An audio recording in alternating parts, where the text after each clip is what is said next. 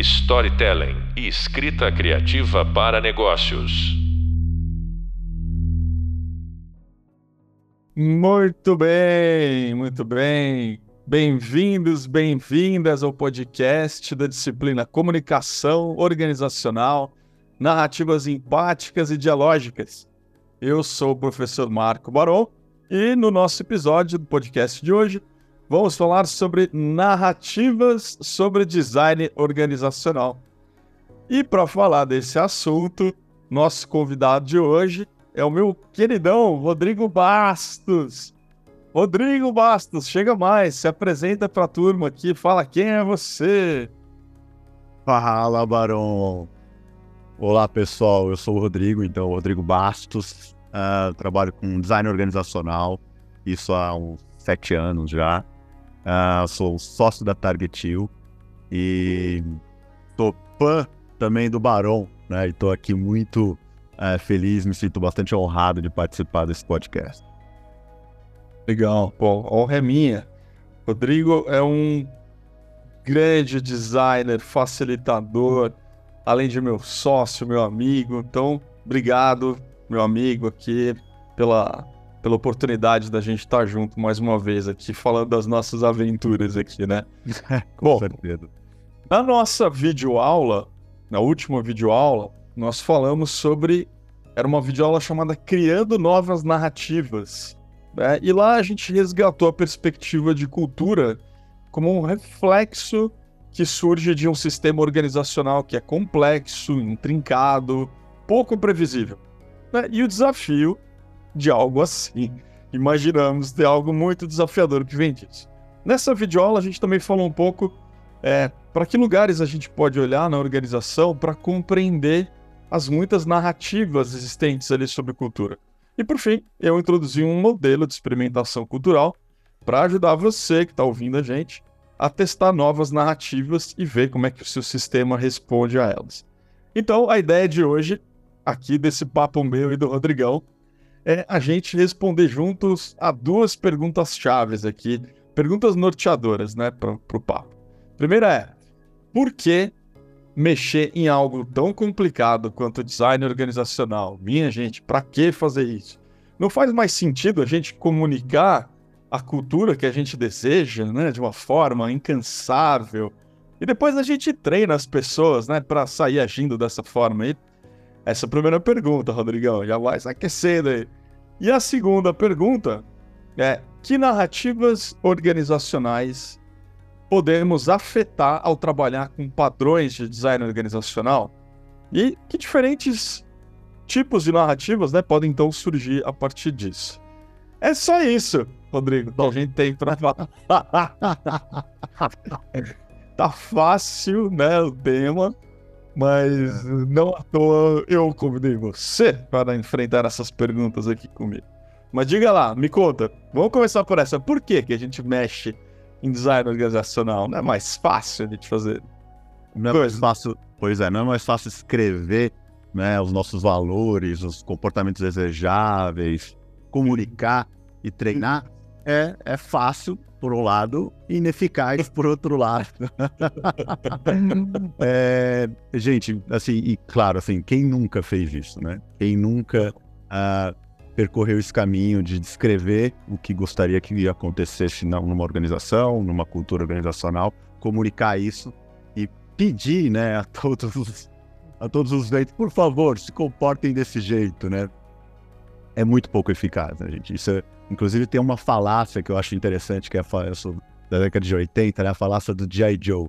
Então, o G.I. Joe, cada episódio daquele desenho da década de 80 do G.I. Joe, ele terminava com agora você já sabe e saber é metade, né, da, de, de vencer a batalha, né? É, então, e isso é uma falácia, na verdade. Quando você sabe algo, você ainda não chegou nem na metade de vencer a batalha, né? É, tem muito, muito que percorrer ainda. Então, comunicar algo é muitas vezes é até contraproducente, né? Eu digo. Por quê? Primeiro, porque pode soar é, hipócrita, né? Se você comunicar, a nossa cultura é assim, assim, assim, a gente é, nós somos colaborativos, nós somos é, não, não trabalhamos em silos, né? Nós, enfim, se você faz esse tipo de comunicado e a cultura vigente, a maneira como as pessoas vivenciam aquela cultura e as narrativas que elas contam vão na direção contrária, vai soar um pouco assim, né? É, incoerente, para não dizer hipócrita. E isso pode ser contraproducente para os seus esforços, né? Eu, eu conheço organizações que já vão, uh, pelo menos assumem, olha, a gente gostaria, né? Esses são nossos valores aspiracionais, né? É, e, ok, interessante, né? Trazer isso como valores aspiracionais, mas ainda, né? Não, não dá para confiar na fala do G.I. Joe. Não adianta avisar, as pessoas não vão se comportar daquele jeito simplesmente porque foi avisado. Existe todo um sistema é, social que fez com que certos, certas crenças, certos valores se constituíssem ali, né? Que são realmente vividos.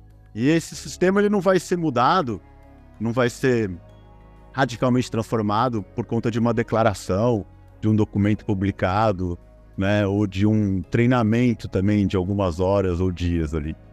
É, infelizmente não. Inclusive, eu até estava conversando né, antes de começar o podcast. Vender consultoria para fazer isso é mais fácil.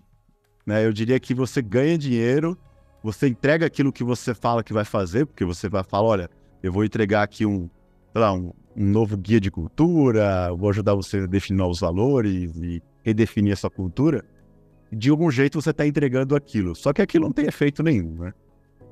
Um, trabalhar com design organizacional é bem mais difícil mesmo. É mexer naquilo que as pessoas não querem muitas vezes mexer, né? É, ah, mas você vai mexer na maneira como a gente toma decisões, você vai mexer na maneira como a gente se reúne, você vai mexer na maneira como o salário é definido, você vai mexer na maneira. Gente, quem quer mexer nesses vesperos, né? Ó, gente muito. Pois é, é. Nós, né? Cheio de problemas essa história, né, Rodrigão? É. Ela, pra mim, assim, a sensação quando eu falo com as organizações é que elas querem mudança, mas elas não querem mudar aquilo, aquilo que elas fazem, né? Então, assim, não, eu quero uma mudança, eu quero ser ágil, eu quero ser inovadora, eu quero ser colaborativa, exponencial, qualquer abobrinha dessas, né? Mas eu não quero mudar a forma como eu faço as coisas. E essa narrativa é muito problemática de vários aspectos, né? Por exemplo, geralmente essa, essa declaração, né, que você estava comentando de valores ou de cultura, essas narrativas que a gente quer fomentar, quando a gente declara elas simplesmente, geralmente vem de um petit comitê, né? uhum. né? Geralmente vem acompanhado com esse pensamento mágico de que, né, que você dá falácia do J. Joe, pô, basta informar as pessoas e elas vão saber, vão, é um proselitismo, né? Vão pregar uhum. que a gente acredita, e aí as pessoas vão encontrar a luz, a salvação. E, e é louco isso, porque uma coisa que eu percebo, imagino que você talvez perceba algo semelhante, é que quanto mais eu invisto grana, tempo, energia nessa história, mais difícil fica questionar aquilo depois. Hum. Então, imagina que eu é, investi assim tubos de dinheiro nessa papagaiada de que a gente precisa ser é, inovador, e lá, nós somos, temos foco no cliente, somos uma empresa inovadora, exponencial tal. Aí eu investi dinheiro, treinei, passei um ano, dois anos fazendo esse negócio. De repente, eu começo a sacar que o caminho era meio outro, que a gente não é bem assim, que eu deveria enfatizar outras coisas. Mas aí eu entro na outra falácia, né? Do, do custo afundado lá. Falo, pô, mas eu já ah. investi tanto dinheiro, a gente já pintou o escritório todo. escrevemos nossos valores, né? As narrativas estão todas escritas nas paredes, no book que a gente deu para os funcionários. Como fazer? Eu lembro que eu trabalhei numa empresa, cara, e um dos sócios, aqueles sócios é, do começo do negócio, ele escreveu um livro. E aí, era um livro famoso, assim, né? Uhum. Tipo, é uma personalidade famosa esse, esse antigo sócio. E ele pegou e deu lotes do livro dele para a empresa para dar para as pessoas quando elas entravam. E aí eu lembro que uma época assim, galera, mas não faz sentido, assim, tudo bem, eu respeito a pessoa tal, mas esse livro aqui, a narrativa, as narrativas estão aqui, não são as narrativas que a gente quer contar para as pessoas. E aí eu lembro que um dos donos falou, não, mas a gente, a gente precisa dar, porque o fulano mandou os livros pra gente, a gente precisa. desovar esses livros aqui para as pessoas. olha, olha o nível, cara, da coisa. É, eu, eu acho que tem uma. Essa falácia do custo afundado, ela, ela é muito presente também, né? Eu acho que tem uma. Quando as pessoas reforçam muito um valor, um conceito, elas esquecem que o mundo é mais complexo e muitas vezes você tem que gerir polaridades, né? Você tem que cuidar de duas coisas. Então, por exemplo, ah, inovação, inovação, inovação. De repente aquilo está numa declaração de valores, sei lá. Mas junto com inovação, você precisa ter algum nível de estabilidade, você precisa ter algum nível de foco, né? Em algo, em uma, em uma maneira de, né, de, de ganhar dinheiro no modelo de negócios específico, você precisa ter um foco. Imagina se toda hora você precisar, você buscar remodelar o seu modelo de negócios. A cada momento você está lá repensando seu modelo de negócio. Você nunca vai ser bom em nada. Né? Então, a inovação, a busca né, desenfreada por inovação também é uma péssima ideia. Né? Pelo menos essa inovação nesse nível é, estratégico de como eu defino o modelo de negócios. Né? Essa inovação não é tão desejável sempre. Talvez eu inove em outro nível. Por exemplo, uma vez que meu modelo de negócio está mais ou menos desenvolvido e validado, eu estou inovando em outros aspectos, né? Um, então é isso, assim, o mundo é muito mais complexo, uma frase bonita, né? Uma frase que você consegue escrever numa parede, um, uma declaração de valores, nunca vai capturar essa complexidade e fazer né, design organizacional, fazer gestão, enfim, uh, atuar no mundo real envolve lidar com essa complexidade. Né? Então as narrativas precisam ser mais, é, com mais, ter mais nuances, elas precisam ser mais dinâmicas, porque elas são mais dinâmicas, muitas vezes elas vão se transformando. Então uh, a cultura ela nunca vai ser e nem é desejável você tentar capturar ela em palavras bonitas, poucas palavras bonitas e frases de efeito. Né? A cultura é algo realmente, como você disse, muito mais complexo e o design organizacional ele é reflexo da cultura e ele diretamente é, é gerador dessa cultura. Né? Ele é as duas coisas. Né? Não dá para separar o design organizacional da cultura, nem a cultura do design. Agora, se for um negócio que, que me chamou atenção aqui, que eu acho que é um tema interessante, talvez, a gente dar uma palhinha, que é coisa da polaridade, né? É, eu, eu, eu percebo, assim, minha leitura é de que muitas vezes a gente é chamado nas organizações, né? Ou mesmo quando não tem nenhuma consultoria envolvida, mas a organização, ela fica... Primeiro, ela não reconhece que ela vive polaridades, ela não reconhece que isso é necessário para a vida organizacional, e ela tenta se manter em um dos polos, né? Controlar um polo, por exemplo, vou me manter só inovando, né? E não explora aquilo que está em volta, aquilo que já existe, ou uma solução já existente, ou uma, um modelo de negócio já existente e tal. Então, eu, eu, eu percebo de onde eu estou olhando que, às vezes, a organização tenta controlar a narrativa em um dos polos. Como é que você vê isso, assim, né? Você, é um tipo de poderia, a gente poderia chamar de patologia organizacional, é uma prática comum, é um hábito. Como é que a gente olha para isso? E talvez uma pergunta subjacente é: como é que a gente poderia tentar reconhecer narrativas que vêm dessas polaridades, né? Até para ter um, um, hábito mais saudável assim de lidar com elas. Perfeito. Eu acho que tem dois aspectos é, que são importantes a gente ressaltar aqui, assim. O primeiro é essa busca desenfreada por um, um por tornar tudo muito objetivo, tudo muito uh, cartesiano, tudo muito simples, né? Então, assim, vamos definir nossa cultura. Ela é essa, ela é assim, ela é assado. Um, então, a gente define um valor e, e ignora uh, o polo oposto desse valor, que também é valioso. É, e isso vem, assim, de uma, de uma tradição positivista, assim, até a maneira como a gente é educado, né, nas escolas, nas universidades, né, que ensinam administração e gestão. É, existe uma, uma, uma, busca por higienização do, do ambiente ou das estruturas organizacionais. Vamos limpar a organização de tudo aquilo que é complexo e subjetivo e ficar com aquilo que é objetivo, fácil de entender, nomear e acabou. Então, daí surgem né, essas estratégias né, de um, ignorar essas polaridades, de simplificar a cultura ao máximo, de fazer avaliações e assessments culturais que dão, quantificam a cultura de uma maneira uh, muito simplista. Então, isso é uma coisa. Né? Eu acho que isso é uma tendência e é, um, é uma, tendência muito, muito ruim, que ainda a gente persiste na, no mundo organizacional. Do outro lado também, existe dentro das organizações, tipicamente, é, diferentes áreas que defendem diferentes polos né, de uma polaridade. Então, por exemplo, você pode ter numa, numa fintech ou num banco, você pode ter uma área que cuida de compliance ou de fraude, vamos dizer assim, fraude. E tem outra área que está cuidando de uh, atendimento ao cliente. O atendimento ao cliente está buscando, provavelmente, uh, uma polaridade que é uma experiência livre de fricção, né? Ela quer uma experiência fluida do, do usuário no banco, fazendo suas, suas atividades.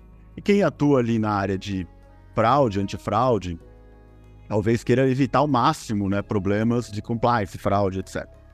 É, e essas são duas polaridades, certo? Né? Uma coisa é, quanto mais provavelmente eu trabalhar para diminuir a fraude, mais fricção eu vou gerar na experiência do usuário de um banco. Né? A gente já viveu, a gente vive isso, né? 350 senhas, bota o dedo, a cara, não sei o quê, loucura. Né? Aprovações mil e tal. Então são duas polaridades. Muito bem. Algumas organizações, elas é, não conseguem visualizar que essas duas polaridades são desejáveis e existe, no meio disso tudo, uma briga por poder político dentro das organizações. Né? Então você pode ter uma área que consegue ter, é, por algum motivo, né, é, enfim, alguma ação de algum ator ali dentro, mais poder político dentro da organização e ela acaba ressaltando ou anulando a outra polaridade. A outra polaridade fica enfraquecida, né? É, então você pode ter um, um, banco ali que de repente tem 150 mil sistemas né, e processos antifraude e a experiência do cliente é um lixo, né? Ou ao contrário, você pode ter uma fintech, essas mais moderninhas, que não tem, tem uma experiência super fluida, mas tem 250 mil fraudes, todo mundo sofrendo lá mil e um problemas e, e etc. Então, é, existe também, dentro, da, dentro, das organizações, esse, esse caminho que é uh, uma tendência bem, bem ruim, assim, de ignorar essa polaridade, uh, mesmo quando você tem áreas que defendem diferentes polos. Porque existe uma briga política e, enfim, e o que isso acarreta. É, e é interessante você estar tá falando porque é, quando a gente pensa historicamente, dá, dá para entender, né? Porque tem umas preferências por um polo, por outro. Quando a Exato. gente olha o design, a gente fica fácil de, putz, tem uma questão hierárquica aqui que favorece um polo ou outro, né? É, questão dos vínculos e tudo mais. Agora, uma, uma, coisa que, uma segunda coisa que eu acho interessante nessa história da polaridade é que é o seguinte: me parece que as pessoas têm a tendência a achar que o, o meio do caminho é o desejável, né? Ah, então, sim. nem cá, nem lá. Então, nem com muita com muita processo antifraude e nem com muita orientação ao encantamento do cliente. E, e aí o que eu vejo é que não é bem assim a história, não é tão é, não, assim. não é simples, exatamente, né? Esse caminho do meio, né? Ele, apesar de você de alguma maneira desejar algo que não seja radicalmente num, num extremo, você precisa pensar essa gestão de polaridade como sendo algo dinâmico, algo que está precisando em, é, passar por constante ajustes. E não é possível, então, você simplesmente falar, vamos aqui acertar né, o meio do caminho e está acertado. Né, e está definido e acabou. Não. É o tempo inteiro isso precisa ser negociado e renegociado. Né, isso precisa ser ajustado e reajustado. É um processo assim, é esse é essa vida, né, a rotina organizacional que precisa ser vivida e não pode ser, a gente não pode fugir dela, né? É. Então acho que essa é a questão que você está trazendo, né? Essa é. coisa de ah, é só pegar o caminho do meio. Não, não é tão simples assim. Tem esse caminho do meio, né? O que a gente faz é mudar a ênfase, né? Então, num dado momento, a ênfase para processo, né? para estruturas, na outra a ênfase está mais para o fluxo. Quer dizer, e no final das contas, o que eu vejo é que as organizações elas vão se perdendo um pouco nisso. Porque, ah, eu era uma fintech, isso, né? A nossa narrativa era uma narrativa de agilidade, de entrega de valor, né? De crescimento rápido. E de repente, agora a gente tem uma narrativa burocrática que está predominando. Ou seja, mas falta, parece que um tanto de atenção a essas polaridades, né? A como a gente encontra como a gente reconhece essas narrativas que estão denotando uma polaridade, está sendo bem ou mal trabalhada na história. Né? Isso, isso acho que me leva aqui para a gente talvez explorar um pouco essa segunda pergunta, né? Que, que norteia aqui a gente, né? É, que narrativas a gente pode afetar ao trabalhar com padrões de design organizacional e que tipos de narrativa podem surgir disso, né? Eu vou dar, vou dar um exemplo aqui só para ficar, talvez para quem ouve a gente aqui ter pouco mais de suco, né, nessa história, assim. Eu, eu acho que o Rodrigão já ouviu essa história, mas, enfim, você que tá ouvindo a gente não ouviu aí. É, uma vez eu trabalhei numa empresa e era uma empresa autogerida, né? Empresa, isso significa que ela não tem chefes na empresa. Então talvez você tenha ficado, oh meu Deus, mas uma empresa sem chefes? Mas como é possível isso? É possível, é possível. E aí, uma dessas pessoas que estava nessa empresa comigo falou um dia para mim: Olha, eu acho muito maneiro esse jeito da gente é, dar aumento salarial, né, fazer promoção sem precisar de um chefe. Ou seja, eu mesmo aplico, faço um application aqui, me aplico e dentro do, de parâmetros que estão estabelecidos e claros para todo mundo, eu consigo meu aumento ou não. Então era assim que funcionava, né? Bem grosso modo. E aí essa pessoa falou para mim, só que eu percebi que eu estou ganhando pouco, abaixo do mercado, e eu queria um aumento salarial. Eu falei, nossa, que legal, que massa. Você já preencheu o seu application aí para submeter? Daí a professora falou assim, não, sabe o que, que é? É que, eu, é que assim, eu sei que eu ganho mais que as outras pessoas. Todo mundo sabia o salário de todo mundo, né? Falou, então, é, puxa, como é que vai ser, né? Eu vou pedir um aumento salarial ganhando mais que a pessoa, não vai ser meio chato eu ganhar ainda mais? Eu falei, é, pois é, essa é a realidade do Brasil, né? Essa, é, essa é a realidade que tive de desigualdade social, é um problema, né? Ela, é, então, porque como eu sempre tive chefe, eu não precisava. Não precisava, era o meu chefe que decidia e me informava né? E agora, então assim, eu não tô acostumada com isso, eu não queria, não dá para alguém fazer por mim. Eu falei, não dá, né? não dá, não vai dar. Você é quem vai ter que é, decidir se você vai se dar um aumento ou não e enfrentar a realidade disso, porque até então alguém já enfrentava, só não era você, agora é você. Veja como a narrativa muda pelo fato da gente mudar alguns elementos do design organizacional, né? Eu mudei a forma com a qual o aumento ou a promoção é tratada, né, a forma, modelo de gestão, e a pessoa tem que lidar com questões éticas, morais, inclusive, não só práticas, né, sobre quanto eu ganho, mas qual é a justiça de eu ganhar o que eu ganho, né, a equiparação com outras pessoas e tal. Então acho que é um pouco isso que eu queria explorar. Me ajuda aí, Rodrigo. Como é que a gente olha para essa relação das narrativas com padrões de design organizacional? Perfeito. Um, eu acho que você é, trouxe um relato muito interessante, porque ele revela, primeiro assim, que existem padrões que são muito, muito recorrentes, né? E quando a gente está falando de padrão, a gente está falando simplesmente de algo que é recorrente, né? No espaço, no tempo. Então, assim, com frequência a gente enxerga organizações onde o processo para definir o um aumento salarial passa por um, um gestor que avalia e decide se a pessoa merece ou não, né? Então esse é o padrão de design organizacional, na medida que então ele é uma solução recorrente para um problema também semelhante dentro desses contextos organizacionais. Quando você muda para um padrão, para um outro padrão, talvez é, é, seja tão diferente para as pessoas que as pessoas nem reconheçam quase como padrão. Elas falam, nossa, mas agora eu tenho que propor o meu aumento assim de maneira transparente, todo mundo sabe meu salário, mas como assim? Mas também é um padrão na medida que você reconhece, você enxerga, talvez num, num universo muito, mais, muito menor, muito mais seleto de organizações, mas você enxerga organizações que experimentam e que funcionam a partir desse desenho né, de, de sistema de remuneração, por exemplo. É, então você muda para um padrão muito mais, é, muito mais raro. E ele vai fomentar, com certeza, narrativas muito interessantes, né? E às vezes narrativas que geram um certo desconforto, ou mais desconforto ainda.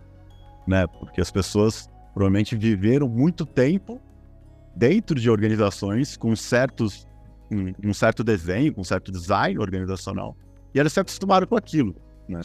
Não é porque elas nasceram com aquilo, né? não tem nada inerentemente, né? É, é, não tem nada inato ou genético. É todo um processo de socialização. Então ela aprendeu a trabalhar dentro de uma organização que tem um chefe. E esse provavelmente é o padrão de design organizacional é, maior de todos. Né? Não existe nenhum padrão tão recorrente como esse da própria cadeia de comando, que deriva, né, e que, que, que acaba é, gerando, né, uma série de, de, derivados ou de consequências, né, uma série de, de outros é, elementos do design organizacional surgem a partir desse padrão aí de organização básico, desse elemento estrutural quase básico. Quando você resolve remover esse elemento estrutural e substituir por outro, outros ou um conjunto de elementos estruturais, é muito mais difícil, né? Você trabalhar com padrões menos uh, conhecidos e também uh, trabalhar com uma certa dificuldade de adaptação, né? Então, as narrativas são narrativas, às vezes, de, de um certo uh, sofrimento, até eu diria. O que é curioso, você fala assim, ah, mas eu estou promovendo mais autonomia, mais justiça, equidade, distribuição de autoridade, até em né, tem consequências também pragmáticas disso, como mais inovação, rápida adaptação ao mercado e etc. Beleza, estou promovendo isso ao tirar a cadeia de comando e colocar uma estrutura mais autogerida. Só que eu vou ter que lidar com narrativas de adaptação difícil também, né? As pessoas vão, de uma maneira, ter que se adaptar a isso e não é simples. E elas sofrem. Então são narrativas de, não, mas eu tenho que fazer isso agora? Nossa, mas era tão mais fácil quando eu terceirizava meu problema. E agora eu preciso lidar com ele. Vai mais ou menos nessa linha narrativa, né, vezes. Agora, você vê que engraçado, né? Na, na, na primeira videoaula, a gente falou um pouquinho sobre. É, conceituou a coisa das narrativas organizacionais, né? E, e, eu dividi um pouco, compartilhei um pouco com a turma que as narrativas elas são dinâmicas, elas são dúbias, né? E elas são distribuídas. E aí, essa coisa da, da ambiguidade, da dubiedade, para mim, ela é muito interessante, porque, por exemplo, teve uma organização que eu fui uns anos atrás, dessas de tecnologia, né? Então, supostamente moderninha, né? Aquela história que você conhece bem. Hum. E aí, nessa organização, olha que interessante, eles tinham elevador executivo. Né? Aquele... Aquele mimo é um elevador só para diretoria. Então, um, um baita de um artefato, né? Uma, com uma. Com toda uma simbologia associada a ele, né? E eu lembro que eu falando então com, com o diretor-presidente da organização, e ele me chamou para andar de elevador, né? Vamos por aqui pro, pelo elevador que a gente vai mais rápido. É um elevador só da diretoria. E eu perguntei para ele, mas e aí? Que, que, que história isso conta, né? Esse elevador aqui executivo. Não, isso aqui é só uma comodidade. Isso aqui, imagina, coisa do prédio, não é nem coisa nossa, né? A gente não criaria algo assim. O prédio, o prédio, a entidade prédio, né? Ela que tem, nossa, um elevador que precisa ser exclusivo aos executivos dessa organização. Eita, cara, ele falou assim, ó, não, mas isso aqui é coisa do prédio, não é coisa nossa, tal. Eu falei, entendi. Aí eu saí, passando, fui almoçar com, a, com o resto da turma lá, e aí eu perguntei, né? Óbvio, não ia perder a chance. E o elevador lá, né? Como é que é? Daí o pessoal deu aquela risada amarela, assim, né? Falou, é, o elevador da diretoria, né, né? Tem umas coisas aqui que não dá para entender. Ou seja, tinha uma narrativa numa determinada casta da organização que era diferente, completamente diferente da outra narrativa, né? Enquanto pro primeiro tinha talvez um aspecto mais funcional. Ali não, é uma comodidade, porque às vezes a gente tem muitas reuniões e a gente não pode chegar atrasado nelas, né? uma, uma história meio assim. Pro resto da turma era, nossa, isso é uma incoerência com a nossa cultura. A gente fala sobre ter uma organização um pouco mais flat, né? Sem tantos níveis hierárquicos, não sei o que, pô, tem um elevador. Então, é, é, acho muito curioso isso, assim, como esses, inclusive, pequenos elementos, né? O, gente falou outro dia, não sei se a gente falou nesse podcast né, ou não, agora já não, não lembro, mas a gente falou sobre a coisa do café, né? Que é outro exemplo, assim, né? Você pega um artefato como café, e você tem time que tem uma garrafa de café, time que tem duas garrafas de café, time que tem Nespresso, time que tem bule de prata. É, é garçom, né? Na, na, na, nas, nas, nas reuniões de diretoria, né? É, acho que você já deve ter vivenciado isso também, né? E garçom que primeiro serve sempre o presidente, né? Gente, é algo é, que não pode ser ignorado. Essas, esses artefatos, né? E esses elementos design organizacional parecem triviais, parecem bobos, mas eles contam histórias que impactam profundamente, né, as pessoas. Né? Elas, elas ficam impactadas por aquilo, né? São símbolos de status, são diversos símbolos de status. Se você pegar e começar a elencar na sua organização, né, que símbolos de status existem hoje, né, e que histórias esses símbolos acabam contando, você provavelmente vai reconhecer vários símbolos e várias histórias que estão relacionadas a justamente isso. Algumas pessoas podem, outras não podem. Algumas, né, têm privilégio X, outras não têm esse privilégio. É, e, e, isso é muito característico da nossa sociedade até. Essas organizações, elas não estão, elas não existem no vácuo, né? Elas nascem dentro de uma, de uma sociedade, uma cultura, com um sistema político-financeiro, econômico, né? Enfim, com certas regras e dispositivos, e aí isso acaba também fomentando, né? Uma série de elementos no design que vão disparar essas narrativas. Então é preciso olhar para essas coisas e isso gera desconforto, né? Eu estava trabalhando numa outra empresa que também, uma das conversas que as pessoas estavam levantando é, ah, a sala dos Jedi, que é a sala de diretoria que eles chamavam. A sala dos Jedi, pô, precisamos acabar com isso. E ali os diretores assim, não, mas como assim, gente? Poxa vida, né? A sala dos Jedi é tão legal, porque era uma sala assim, que todos os diretores sentavam juntos, aí tinha uma equipe na outra lado com suas secretárias, aquela massa de secretários, né? aquele exército de secretárias e secretários, né? E, e isso gerava no, no, restante da organização um, estranhamento, assim, de gente, eu, estão apontando uma mudança organizacional que a gente precisa ser X, Y, Z, mas eles não querem abrir mão dessa sala dos Jedi, né? Uh, o que acontece, né? Uh, então, é isso, as narrativas são diferentes, depende da pessoa, existe muita subjetividade nisso, ignorar isso e achar que as coisas são simples de serem resolvidas não vai resolver, não vai funcionar. Né? E também uh, comunicar, né, voltamos uma coisa, comunicar a cultura num contexto como esse, né, que é o contexto comum, né, uh, até, é comunicar uma mudança cultural mais radical de não, estamos uh, precisamos ser mais colaborativos, mais horizontais, ou X, XPTO, comunicar isso fica muito estranho, muito anacrônico. Eu, eu não sei, eu te ouvindo agora, me vem um termo aqui que a gente nunca falou dele, mas me ocorreu isso, a coisa da inércia narrativa, né? É, às vezes é quase como se tivesse uma inércia narrativa, assim, é, pô, é difícil mudar essa narrativa, assim, né? Talvez eu não queira atualizar essa narrativa, eu quero outras, só que elas estão interligadas, né? Eu também vi algo semelhante ao que você falou, numa indústria é, grande, assim, famosa no Brasil também, eu estava facilitando lá o comitê executivo e eles viraram assim para mim, Barão, a gente foi no Vale do Silício e a gente viu aqueles escritórios maravilhosos, sexy, né? E a gente olha aqui pro nosso, essa coisa mirradinha de, outra, de outro século, parece.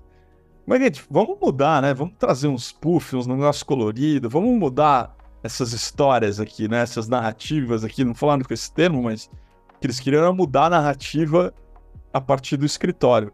E eu falei, legal, legal, acho que é, é válido, né? Mas que tal se enquanto a gente tivesse ainda validando o projeto de arquitetura, vocês não derrubassem as salas privadas de vocês, né?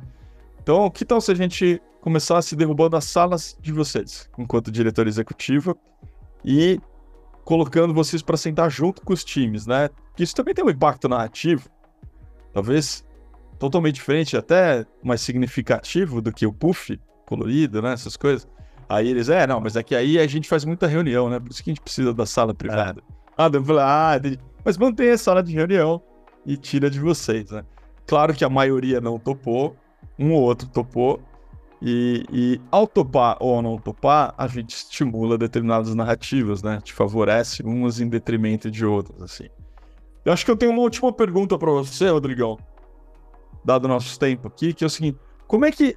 Que dica que você dá, de repente, pra gente, pra é, tentar reconhecer essas muitas narrativas? Porque eu fico imaginando a, a turma ouvindo a gente, né? Eles devem estar falando, nossa, mas como que essas pessoas reconheceram essas narrativas, né? Como que elas identificam a narrativa, escrevem ela de repente? Então, você tem alguma dica para dar para a gente de como a gente poderia fazer para reconhecer essas muitas narrativas que estão presentes numa organização, ou até, eventualmente, a relação que isso tem com elementos de design? Tem alguma dica, como consultor, como designer, que você pode dar? É, eu acho que explorar essas narrativas envolve explorar histórias, né? Que tem começo, meio e fim, personagens. Um, e essas histórias, elas uh, precisam ser coletadas no, em diversos cantos da organização, né? Então você precisa conversar com pessoas de diferentes níveis hierárquicos, dentro de uma organização hierárquica, ou diferentes áreas de atuação dentro de uma organização com vários times. É, então você precisa fazer um esforço aí de coleta uh, de narrativas mais amplo do que simplesmente ouvir a narrativa de quem te contratou, né? Nós como consultores uh, temos um acesso e muitas vezes queremos manter um relacionamento, né, muito próximo com um contratante. Só que ouvir apenas a narrativa do contratante é muito perigoso, né? é muito complicado. Uh, você realmente vai perder muita informação rica para entender esse design organizacional e entender essas narrativas que estão presentes, né? Porque você não vai escutá-las. Uh, não, tem, não é possível escutar a diversidade de narrativas que existe dentro de uma organização é, ouvindo, né, ou conversando só com uma ou duas pessoas. Então é importante falar com uma gama maior né, é, de pessoas dentro da organização. E a partir disso, coletar as narrativas na forma mais bruta possível. Ah, o que eu quero dizer com isso? Diminuir o máximo as nossas inferências, as nossas posições. Então, escutar, registrar ah, e se acostumar com esse registro literal, né, essa transcrição mesmo do que foi falado. Buscar também que, que as pessoas sintam a vontade, isso não é simples, não é trivial, que as pessoas sintam nessas conversas, né, que elas se sintam à vontade para trazer aquilo que é mais específico. Às vezes elas trazem narrativas que estão distantes dela, do tipo, ah, sabe, o, o sobrinho do meu primo, do meu vizinho, da minha tia, né, elas contam as narrativas que estão mais distantes delas, ou então elas trazem abstrações absurdas, do tipo, ah, aqui realmente falta sinceridade na organização. Mas o que é essa sinceridade? Você quer que seu chefe chegue e te, né, dê um pito, né, e te, e te sei lá, é, é, é, te dê uma bronca na frente de todo mundo? Me conta, o que, que sinceridade é essa, né? Então você precisa diminuir o nível de abstração, ajudar a pessoa a se sentir à vontade para trazer algo que, que é mais específico, mais próximo dela. E você precisa escutar uma gama bem grande de pessoas para coletar as narrativas. E aí depois você precisa começar a relacionar as narrativas com os elementos de design organizacional. Para mim é bem importante isso, né? Só coletar as narrativas em si é um trabalho quase que, né, pura, simplesmente, ah, vamos registrar aqui as narrativas, né, as histórias são contadas, não é suficiente. É preciso começar a estabelecer algumas inferências, aí sim, entre aquilo que está sendo contado e aquilo que existe no design organizacional, né? Esses artefatos que às vezes estão presentes na narrativa, mas às vezes não estão. Eles estão um pouco mais escondidos, né? Eles estão ali quase que né? Você vai meio cutucar. Eu lembro que teve, um cliente que começou a contar a história de não, na reunião de calibração, de avaliação de desempenho, as pessoas não falam a verdade, não sei o quê. E eu comecei a cutucar, cutucar, falei assim, tá, mas é, vocês estão falando então que a RH pede para vocês distribuírem o desempenho das pessoas em categorias seguindo uma curva normal. Então é basicamente o que a gente chama de curva forçada, né? Não, não, não, essa palavra não pode ser dita aqui, o RH não deixa usar. Muito bom. Eu falei, não, não deixa. É, não deixa. Eu falei, ah, então, tá vendo? Esse elemento do design organizacional que estava escondido ali da curva forçada, porque era uma palavra tabu, inclusive, na organizacional, ele é fundamental para entender essas dinâmicas, né? Tem a curva e tem a proibição de falar sobre a curva. e a proibição de falar para a curva que reforça mais a importância desse elemento, né? Todo tabu, provavelmente, tem algo ali que revela algo tem, todo tabu revela algo muito importante né, sobre uma cultura é, que a gente não pode ignorar. Então, entender aquilo que não pode ser dito é bem valioso. Então, essas são Legal. algumas das dicas que eu tenho para explorar essas narrativas e a conexão com o design organizacional. Muito bom. Rodrigão, queria te agradecer, meu caro, meu velho. Podia ficar aqui mais um tempão contigo. Foi um prazer mesmo estar aqui com você. E, bom, muito bem. Você acabou de ouvir o podcast sobre narrativas, sobre design organizacional. Comigo, o professor Marco Barol, e o meu convidado especialíssimo aqui, Rodrigo Bastos. Hoje a gente falou de um monte de coisa bacana. Falamos de narrativa, falamos de polaridade, falamos de como encontrar narrativas, reconhecer ela, relacionar com artefatos. O que mais a gente falou, Rodrigo? De legal hoje. padrões de design organizacional, muita coisa interessante. E, bom, no capítulo 4 do nosso Hub de leitura, você vai encontrar mais conceitos e referências sobre esses temas relacionados à nossa conversa de hoje. Então, entra lá, aproveita e não perca nosso próximo episódio Narrativas sobre Inovação. Até lá! Valeu, Rodrigo. Valeu, Barão. Até mais, pessoal. Storytelling e escrita criativa para negócios.